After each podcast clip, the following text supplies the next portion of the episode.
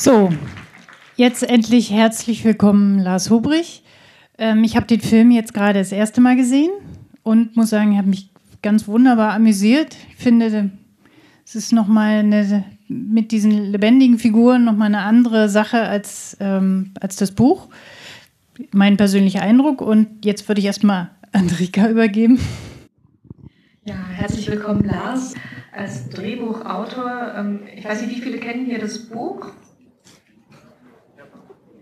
Ja, genau.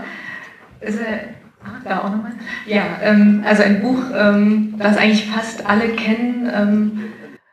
Die Frage ist, wie hast du, was hast du eigentlich gemacht? Es gibt ja einen Text. Was macht ein Drehbuchautor? Ähm, ja, man schaut erstmal, wie man diesen Text, der sich ja wahnsinnig leicht liest, was auch an der Sprache liegt, wie man versucht, daraus einen, einen Film zu formen. Ähm, Gerade in der ersten Hälfte des Romans wird auch ja sehr viel zurückgeblickt. Also der Mike schaut zurück, erinnert sich daran, wie er diese Boomerangs bastelt und äh, ähm, danke. Ähm, und es gibt sehr viel Rückblenden und da springt ziemlich viel hin und her in der Zeit. Und es dauert eine ganze Weile, ähm, bis die beiden Jungs dann losfahren. Die fahren wirklich erst in der Hälfte des Romans los. Aber Leute, die den Roman gelesen haben und sich dann zurückerinnern, meinen eigentlich immer, ja, die fahren doch eigentlich gleich los. Und ähm, dieses Gefühl, äh, das man hatte, wenn man den Roman gelesen hat, das haben wir versucht dann auch in den Film wieder einzufangen. Weil gerade am Anfang, wo es da auch darum geht, im Roman diese Figur Mike zu etablieren, so viel in Mike selbst drin passiert, aber es überhaupt keine Handlung gibt, die man sich angucken kann. Ähm, dass wir da dachten, da müssen wir ziemlich viel wegkürzen, um das ähm, ja, filmisch zu machen. Und am Ende war es auch ganz ähnlich. Da gibt's dann doch viele Abschweifungen noch im Roman, die im Film nicht so funktioniert hätten. Im Film kann man halt immer schlecht zeigen, was Leute fühlen. Man muss sie halt immer handeln lassen. Und ähm, Wolfgang Herrndorf ist ganz großartig darin, einem zu erzählen, wie Mike fühlt. Ähm, und da muss man schauen, wie man das dann irgendwie umsetzen kann, dass es auch als Film funktioniert. Viel davon ist ja auch ähm, Kameraeinstellungen, Musik, äh, was weiß ich überhaupt, die Auswahl der Personen. Was ist dann das, was du im Drehbuch eigentlich machen kannst? Und wie weit warst du bei den anderen Sachen noch mit einbezogen? Also ich war äh, beim Drehbuch natürlich sehr einbezogen. Bei den anderen Sachen war ich nicht so einbezogen. Also Musik oder sowas hatte ich nichts mit zu tun. Ich war beim Dreh durchaus noch dabei, weil Fatih sich da noch unterhalten wollte. Ähm, ich habe aber auch das Casting mitbekommen. Also ich habe dann gesehen, als das erste Mal die beiden Jungs dann tatsächlich nebeneinander standen und zusammen gespielt haben und man dann diese beiden Figuren ja lebendig gesehen hat. Und das war auch wahnsinnig schön, weil ähm, gerade wenn die angefangen haben, dann die Szenen vorzulesen, man merkte, dass das, was in dem Roman steckte, die beiden Jungs auch ganz gut transportieren können. Ja, meine Frage wäre jetzt, äh, wie, die, wie die Zusammenarbeit mit dem Regisseur aussah. Also da wird ja nicht das Drehbuch abgeliefert und dann wird es umgesetzt, sondern da gibt es ja sicher irgendwie auch eine Verständigung miteinander. Ähm, ja, das war in diesem Fall nochmal sehr speziell, weil ganz am Anfang des Projekts ein anderer Regisseur äh, ähm, an dem Projekt hing. Das war der David Nehnt, der dann Er ist wieder da gemacht hat. Und bei Er ist wieder da gab es eine sehr lange Postproduktion und irgendwann war klar, dass er nicht mehr die Zeit finden wird, ähm, Chick zu machen, noch in dem Jahr. Und dann kam Fatih Akin, und hatte im Gepäck dabei Haag Bohm, ähm, den manche vielleicht auch hier noch kennen. Der hat äh, Nordsee ist Mordsee gemacht, Yasemin, mehrere Filme, war bei Fassbinder ein Schauspieler. Und das war so ein Vertrauter von Fatih. Und wir hatten dann, weil wir wenig Zeit hatten, uns zu dritt hingesetzt und überlegt, wie können wir diesen Roman nochmal ganz anders angehen, so dass es auch Fatihs eigener Film wird. Weil ähm, das Buch, das ich mit David da vor langer Zeit geschrieben hatte, ähm, nicht Davids, äh, nicht Fatihs war und er damit auch nicht wirklich was anfangen konnte. Er wollte, er hatte andere Schwerpunkte, andere Sachen, die er da betonen wollte und andere Ideen, auch was die Figuren anging. Und äh, dann haben wir uns zu dritt zusammengesetzt, sehr viel geredet, sehr viel gestritten und äh, nach relativ kurzer Zeit dann ein Buch gehabt.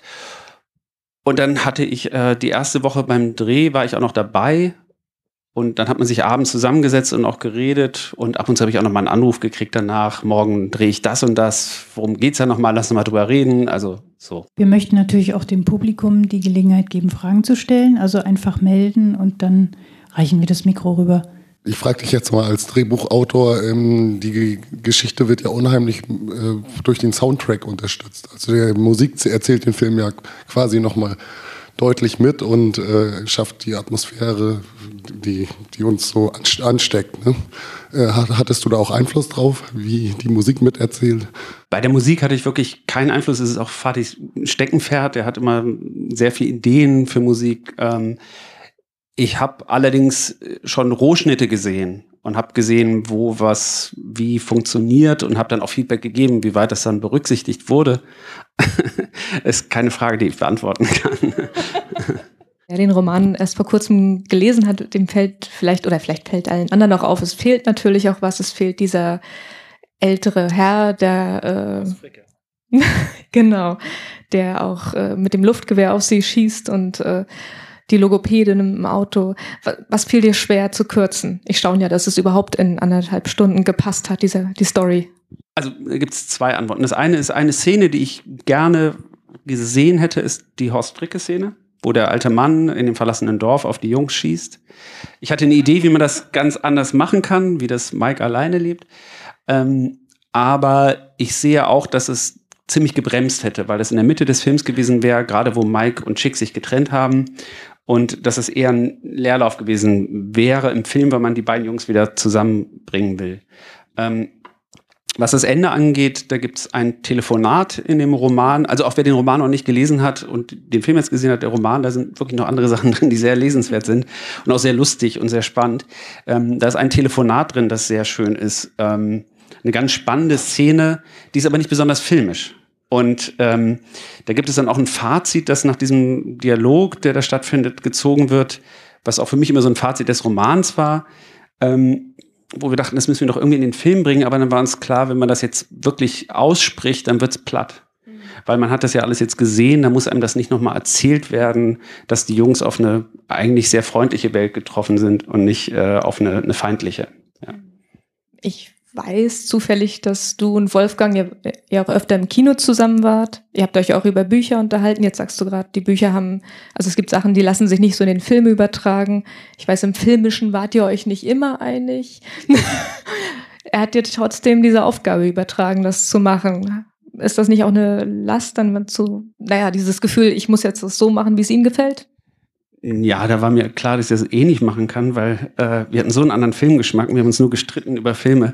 Aber es hat mal sehr viel Spaß gemacht, sich mit ihm zu streiten. Ähm, eine Sache, die im, im Roman ist, äh, also Wolfgang Herrndorf hat ganz oft sehr viele Eindrücke gesammelt und die dann irgendwann in seinem Buch geschrieben und wusste nachher nicht mehr genau, wo er was her hatte. Und ich weiß noch, dass er mich irgendwann fragte, die Szene, wo die Jungs ins, ins Weizenfeld fahren, ich glaube, das habe ich aus irgendeinem Film. Und da fiel mir ein, das ist wahrscheinlich, jeder Kopf hat seinen Preis mit Steve McQueen. Und den haben wir uns dann nochmal angeguckt und da fahren die in dem Film aber durch ein Maisfeld. Und Maisfeld ist natürlich sehr viel filmischer, weil im Lader, im Weizenfeld ist nicht besonders spannend, weil man die ganze Zeit über den Weizen guckt. Man braucht ja was Höheres. Und ähm, so schließt sich der Kreis eigentlich wieder im Film, dass die Jungs dann durch ein Maisfeld brettern. Aber es ist eine klare Filmreferenz, die jetzt wieder näher an der Originalreferenz ist im Film als im Roman. Kannst du vielleicht noch was zum Cast erzählen? Den, ähm, den Jungen, der den Mike Klingenbeck spielt, den hat man ja schon gesehen äh, in Filmen. Aber wo kam der Chick her? Chick, äh, der Anand Badbilek, ist ein, äh, das ist sein Debüt. Ähm, es war so, dass in dem Roman der Chick ja so beschrieben wird, dass man gar nicht genau kapiert, wo der eigentlich herkommen kann. Also ihm wird gesagt, er spricht Russisch, irgendwas Russisches hat er, aber er sieht aus wie ein Mongole, er hat Schlitzaugen, steht da, mit seinen Mongolenaugen. Ähm, und dann gab es sogar zeitweise eine Überlegung, dass man guckt, kann man Vietnamesen casten. Ähm, da waren dann ein paar Vietnamesen im Casting, aber es hat auch nicht hingehauen. Und dann ähm, gab es ein Fax oder eine E-Mail, die an die mongolische Botschaft geschickt wurde. Und äh, Anans Vater arbeitet in der mongolischen Botschaft und hat diesen Casting-Aufruf mit nach Hause gebracht und hat gesagt, guck mal hier, Anand. Und äh, der hat dann sich hingesetzt und hat äh, eine Szene aufgenommen, in ich glaube, ich weiß nicht, ob es wirklich stimmt, aber ich glaube, er hat die Szene auf, aufgenommen, wo er das Coming Out hat. Also wirklich keine leichte Szene. Und das war so gut, äh, dass er eingeladen wurde und dann zusammen mit dem Tristan ähm, ergab das gleich irgendwie eine ganz interessante Mischung. Ähm, und ja, das war sein erster Film und er hat das wirklich toll gemacht. Ich denke, das war ein Glücksfall für den ja, Film, weil das mit diesem Spitzbübischen, so, der trägt das ja auch ein bisschen. Ja, vor allen Dingen kann man sowas auch nicht, ähm, also ein 14-Jähriger kann das, glaube ich, sich schlecht anlernen. Also sowohl Dialekt als auch bestimmte Bewegungen und sowas. Also 14-Jährige sind eh so komische Schlachse, aber ähm, äh, der hat nochmal eine andere Art von Schlachsigkeit, äh, die man, die man, glaube ich, nicht spielen kann, sondern die muss man irgendwie haben. Ja, gibt es noch Fragen aus dem Publikum? Ähm, ich habe eine Frage zu der Postproduktion. Äh, der Film startet ja mit der Autobahnszene und dem äh, Schweineraster. Ja. Äh, das ist ja eigentlich so ein Taschenspielertrick, den Filmemacher benutzen, äh, dass sie sozusagen das Ende nach vorne versetzen. Das machen aber viele Filmemacher erst in der Postproduktion, wenn sie merken, dass der Film nicht richtig einen guten Start hat. Und dann wollte ich dich fragen, ähm, äh, wurden in der Postproduktion, also was sind für Entscheidungen in der Postproduktion getroffen, die den Film dann aber und auch dein Drehbuch wieder verändert haben? Also du hast den Roman nicht gelesen, schließe ich jetzt aus der Frage, weil im Roman ist es tatsächlich auch so, es beginnt mit dem Unfall. Und es beginnt direkt eigentlich mit dem Unfall, sondern es beginnt eigentlich mit einer Verhörszene äh, in der Polizei, direkt nach dem Unfall. Und eigentlich ist das eine Sache, die auch schon im Roman so angelegt ist. Aber jetzt äh, zum anderen Teil der Frage, es hat sich nicht wirklich viel verändert ähm, vom Drehbuch. Also das Drehbuch ähm, es gab ein, zwei Situationen, aber auch ganz kleine Sachen, oh, äh, kleine Sachen, keine, keine Dialogszenen, ähm, die auch gedreht wurden, die dann rausgeschnitten wurden, aber da war es eher eine Timing-Frage als eine Strukturfrage. Ähm, das Buch war oder der Film ist sehr nah an dem Drehbuch tatsächlich. Nein, es gab, also es gab Nachdreh, ich glaube einen Tag, aber das war für so äh, Inserts, also ähm, Detailaufnahmen. Also, äh, weiß ich, ich weiß jetzt gar nicht genau, was da gefilmt wurde, aber eher sowas wie nochmal ein Rad aufnehmen oder so für den Schnitt, aber jetzt nichts wirklich Inhaltliches. Und sonst Postproduktion gab es natürlich ein paar Effekte und ähm, weil der Dreh ziemlich weit nach hinten geschoben wurde, gab es dann auch teilweise Landschaftsaufnahmen, wo man im Hintergrund schon Bäume gesehen hatte, die nicht mehr grüne Blätter hatten, sondern gelbe. Ähm, aber das ließ sich dann alles relativ leicht korrigieren. Also wenn die Jungs am Ende da auf der Brücke ins Wasser springen, das erzählen die beiden Jungs auch immer gerne, das war der härteste Drehtag, weil es, es war im, äh, ich glaube schon im November oder sowas. Und ähm, die mussten da immer wieder rein und äh, ja, die blauen Lippen wurden dann weggeschminkt oder so. Sie haben es aber überlebt, denen geht's gut. Ja. Ich hätte zwei Fragen. Äh, einmal gab es jemals den Gedanken, das ohne Off-Stimme zu versuchen im Drehbuchprozess? Und die zweite Frage ist, wie viele Drehtage gab es? Äh, es gab die Überlegung, äh, das ohne Erzählertext zu machen. Ähm, es gab sogar auch eine Schnittfassung ohne Erzählertext. Aber da hat man ziemlich schnell gemerkt, gerade am Anfang, dass es schwierig ist, so einen verinnerlichten äh, Charakter wie den Mike zu erzählen. Also der Tristan hat ja eine, eine Qualität, die manche Schauspieler haben, dass er eine unglaubliche Projektionsfläche anbietet. Also er muss ja gar nicht so viel machen, der hat so ein Gesicht, wo man sehr viel reinliest. Aber da war es dann noch eine sehr große Anforderung an den Zuschauer, all das reinzulesen, was er sich da denkt. Und ich glaube auch, ähm, dass der Erzählertext am Anfang doch hilft, in den Film reinzukommen. Ähm, und dann gegen Ende, also dann verschwindet er auch wieder, ne? Und gegen Ende ähm, kommt er wieder ein bisschen hoch, aber auch nicht so viel. Es ist auch nicht so zugekleistert mit Erzählertext, wie es manchmal der Fall ist. Also ich finde, ist eigentlich eine ganz, ganz schöne Balance am Ende. Ähm, Drehtage, ich glaube, es waren 46. Was aber auch der Tatsache geschuldet ist, dass die Jungs äh, 14 waren oder 13. Und das heißt, man darf nur sechs Stunden drehen am Tag. Ähm, und das heißt wirklich von dem Moment, wo die ans Set gehen ähm, und geschminkt werden, dass da, da tickt dann schon die Uhr und das wird sehr genau kontrolliert. Und da passt jeder sehr genau auf, dass es auch wirklich nicht länger ist. Da kann man auch kein Auge zudrücken oder so. Und deswegen äh, ist es schwierig, äh, ähm, da viel geschafft zu kriegen an einem Tag. Jetzt stelle ich mal die Frage, von der du gesagt hast, dass die in den Schulvorstellungen immer kam. Sind die Jungs denn wirklich selber gefahren? Äh, die Jungs sind teilweise selber gefahren. Ich, ich weiß nicht, ob Tristan selber gefahren ist, der Mike spielt, aber Anand ist sicher selber gefahren. Der hat Fahrunterricht gekriegt und hat sich auch wahnsinnig gefreut, äh, als sie dann über die Autobahn gefahren sind. Irgendwann, gab es so ein abgesperrtes Stück Autobahn. Da durfte er dann selber fahren. Äh, ansonsten ähm, gab es einen Lader, bei dem auf dem Dach ein Sitz montiert war mit Pedalen und Kupplung und ähm, Lenkrad. Also, äh, weil sonst wird es ja oft so gemacht, dass das Auto auf so einem äh, Anhänger sitzt. Und das sieht dann immer sehr fake aus. Man kann es gar nicht genau beschreiben. Es, fühlt sich nicht richtig an, weil die Vibri Vibrationen nicht richtig funktionieren. Und so war es aber so, dass dann jemand oben auf dem Dach saß und gelenkt hat und, und geschaltet und die Räder waren aber richtig auf dem Boden.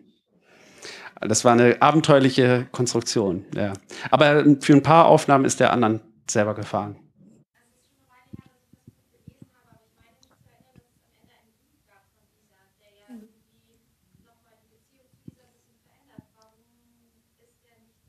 Der ist nicht drin, weil ähm, wir dieses klassische Filmproblem hatten, dass, dass man anfängt, vier, fünf Enden zu erzählen. Und ähm, man dann irgendwann das Gefühl hat, so, okay, jetzt weiß ich, jetzt ist vorbei, aber jetzt wird mir noch was erzählt und noch was. Und wir hatten versucht, das auf eine Art zu verschlanken, ähm, die dem Roman gerecht wird, aber ohne jetzt jedes Detail auszuerzählen. Und äh, der letzte Satz im Roman ist ja der, wo Mike dann mit seiner Mutter in den Swimmingpool springt und sagt, man kann zwar nicht ewig die Luft anhalten, aber ganz schön lange.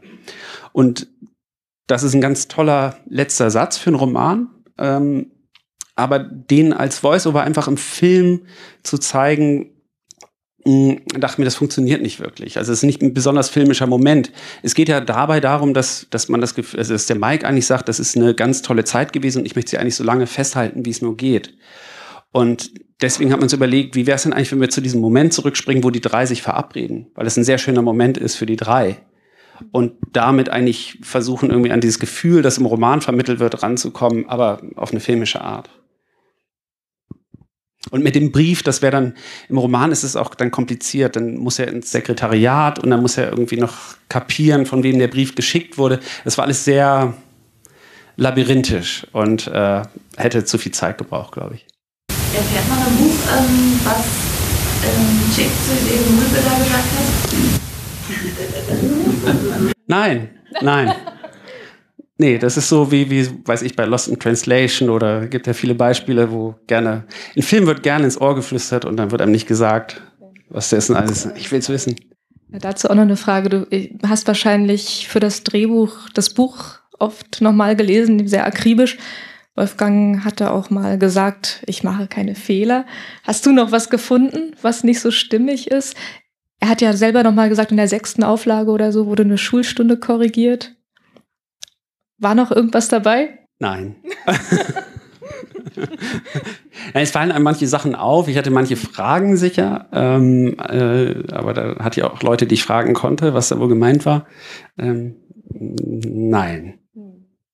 Aber im Film rauchen die. Äh, Chick, Chick raucht ja hier fast nie. War das auch so eine Entscheidung von oben? Er soll nicht rauchen gezeigt werden. Irgendwann brennt es ja doch dann. Wie, das fiel mir nur auf im Film jetzt. Ähm, nee, das war keine Entscheidung. Es ist einfach äh, Rauchen im Film ist auch nicht so interessant. Und dann war es immer eher so ein bisschen mal gesetzt, wo es lustig ist ja. bei der Szene, wo er dann ja. sich die Zigarette ein anzündet und in den äh, Stausee springt oder so. Ist das mit dem Abspann, äh, mit diesem ganzen Title-Design am Ende, war da nochmal Geld und Budget da? Oder der, der ist auch ein bisschen anders als der Film und äh, gibt dir nochmal so eine ganz andere Note. Also die Animation ist so, ein, so, ein, so eine kleine Referenz auch an den Roman. ähm, also da, da kommen Figuren vor, die nicht im Film vorkommen, aber die im mhm. Roman vorkommen, die Logopädin. Ähm, das war eigentlich alles. Also ich glaube, das Geld für den Abspann war jetzt auch nicht mehr als für einen anderen Abspann. Ich glaube, das war, ja. Eine Frage noch, wie viel Prozent äh, Veränderungen hast du vorgenommen? Du hast ja gesagt, manche, die gerade rausgekommen sind, sagen, es ist ja genau wie der Roman. Und wir haben jetzt schon gesagt, es fehlt was. Prozentual, was würdest du sagen? Also ich glaube, Material ist drin 50, äh, 60 Prozent. Und das Material ist dann aber noch hin und her geschoben und, und, und verändert und angepasst. Ähm, man hat auf jeden Fall einen Mehrwert wenn man den Roman nochmal jetzt liest, wenn man den Film gesehen hat. Ähm, aber ich glaube, die beiden können gut nebeneinander leben, der Film und der Roman, äh, und, und konkurrieren nicht oder, oder, oder ähm, sind im unguten Verhältnis, sondern ja. Wie hart es ist zu kürzen, oder? Äh, es ist immer hart zu kürzen, weil man natürlich sich, wenn man einen Roman mag, verliebt man sich in bestimmte Sachen, die will man dann irgendwie reinnehmen, auch in den Film, und dann versucht man das und es klappt dann nicht und dann Ja. Ähm, was, was, was ist das für ein Gefühl, wenn man ein, ein Drehbuch schreibt? Da hat man ja bestimmt auch selber Bilder einfach im Kopf. Äh, kommt es denn noch vor, dass du im Kino sitzt, also das erste Mal einen Film gesehen hast und gedacht hast, ja, genau so habe ich es mir vorgestellt? Oder es gibt einen Moment ganz äh, speziell, den ich wahnsinnig schön finde, wo ich denke, dass der Film sich vom Buch we wegbewegt, aber damit dem Geist des Romanes näher kommt. Und das ist äh, die Szene, wo die beiden Jungs äh, nachts da liegen und in den Sternenhimmel gucken. Mhm. Ähm, unter diesem Windrad. Das Windrad kommt im Roman nicht vor, aber ich finde, das ist so ein starkes Bild und es ist auch vollkommen logisch, dass man dann anfängt, über Science Fiction nachzudenken, äh, wenn man dieses Windrad sieht. Und auf eine Art, finde ich, ist, wird es dem Roman gerecht, indem es sich davon wegbewegt. Und das ist eine Szene, die ich wahnsinnig schön finde und ja, finde ich auch, dass die Jungs da so richtig ihr Spiel gefunden haben. Auch das Timing zwischen den beiden. Die triviale Frage, aber warum der Starship Troopers Bezug? Also war das im Buch schon? Ja. Ist das von? Das ist im Roman schon und, und äh, Wolfgang Herrndorf war ein großer Fan von Starship Troopers. Was ich mit ihm gemein hatte, es war ein Film, wo wir uns einigen konnten, dass das ein, ein guter Film ist. Eigentlich sollte es Science Fiction werden. Ja, genau. Was glaubst du, hätte Herrndorf nicht gefallen am Film oder wo, wo hätte es gestritten? Das ist sehr spekulativ. Also, ähm, was hätte ihm nicht gefallen? Ich weiß, vielleicht hat er sich mit manchen Musikentscheidungen schwer getan, aber das weiß ich auch nicht. Ähm, ich glaube immer, dass er sich sehr gefreut hätte über die beiden Jungs, wenn er die gesehen hätte. Da bin ich mir echt ziemlich sicher, dass ihm die beiden Jungs gefallen hätten. Hier auch Improvisationsspielraum? Ähm, es ist schon sehr nah am, am, Drehbuchtext, was im Film zu sehen ist. Es gibt so ein paar Sachen, die dann äh, beim Dreh oder auch bei der Probe gekommen sind, so ein paar Sprüche. Ähm, ich glaube, dieses äh, Bauer auf halb sechs ist auch ähm, äh, tatsächlich beim Proben entstanden. Ähm, aber sonst, sonst äh, ist es eigentlich sehr nah am Buch. Ja. Und es war auch interessant, es gibt ja von Chick auch eine Theateradaption. Ähm, da konnte man schon sehen, dass diese Dialoge, die im Roman geschrieben sind, auch, sich sehr gut sprechen lassen. Und dann auch als die Jungs die gesprochen haben, war es ziemlich schnell klar, dass sie keine Probleme haben, diese Sätze zu sagen, dass sie nicht irgendwie sich komisch anfühlen für die oder so. Und ähm, deswegen muss, muss man da auch gar nicht so viel verändern. Was mir jetzt nochmal auffiel beim Gucken, das musste ich auch äh, Jule sagen, die bei uns das Kinder- und Jugendprogramm betreut, dieses Zettelschreiben. Ne? Ich weiß nicht, kann mir kaum vorstellen, dass heute in Schulen Zettel geschrieben werden.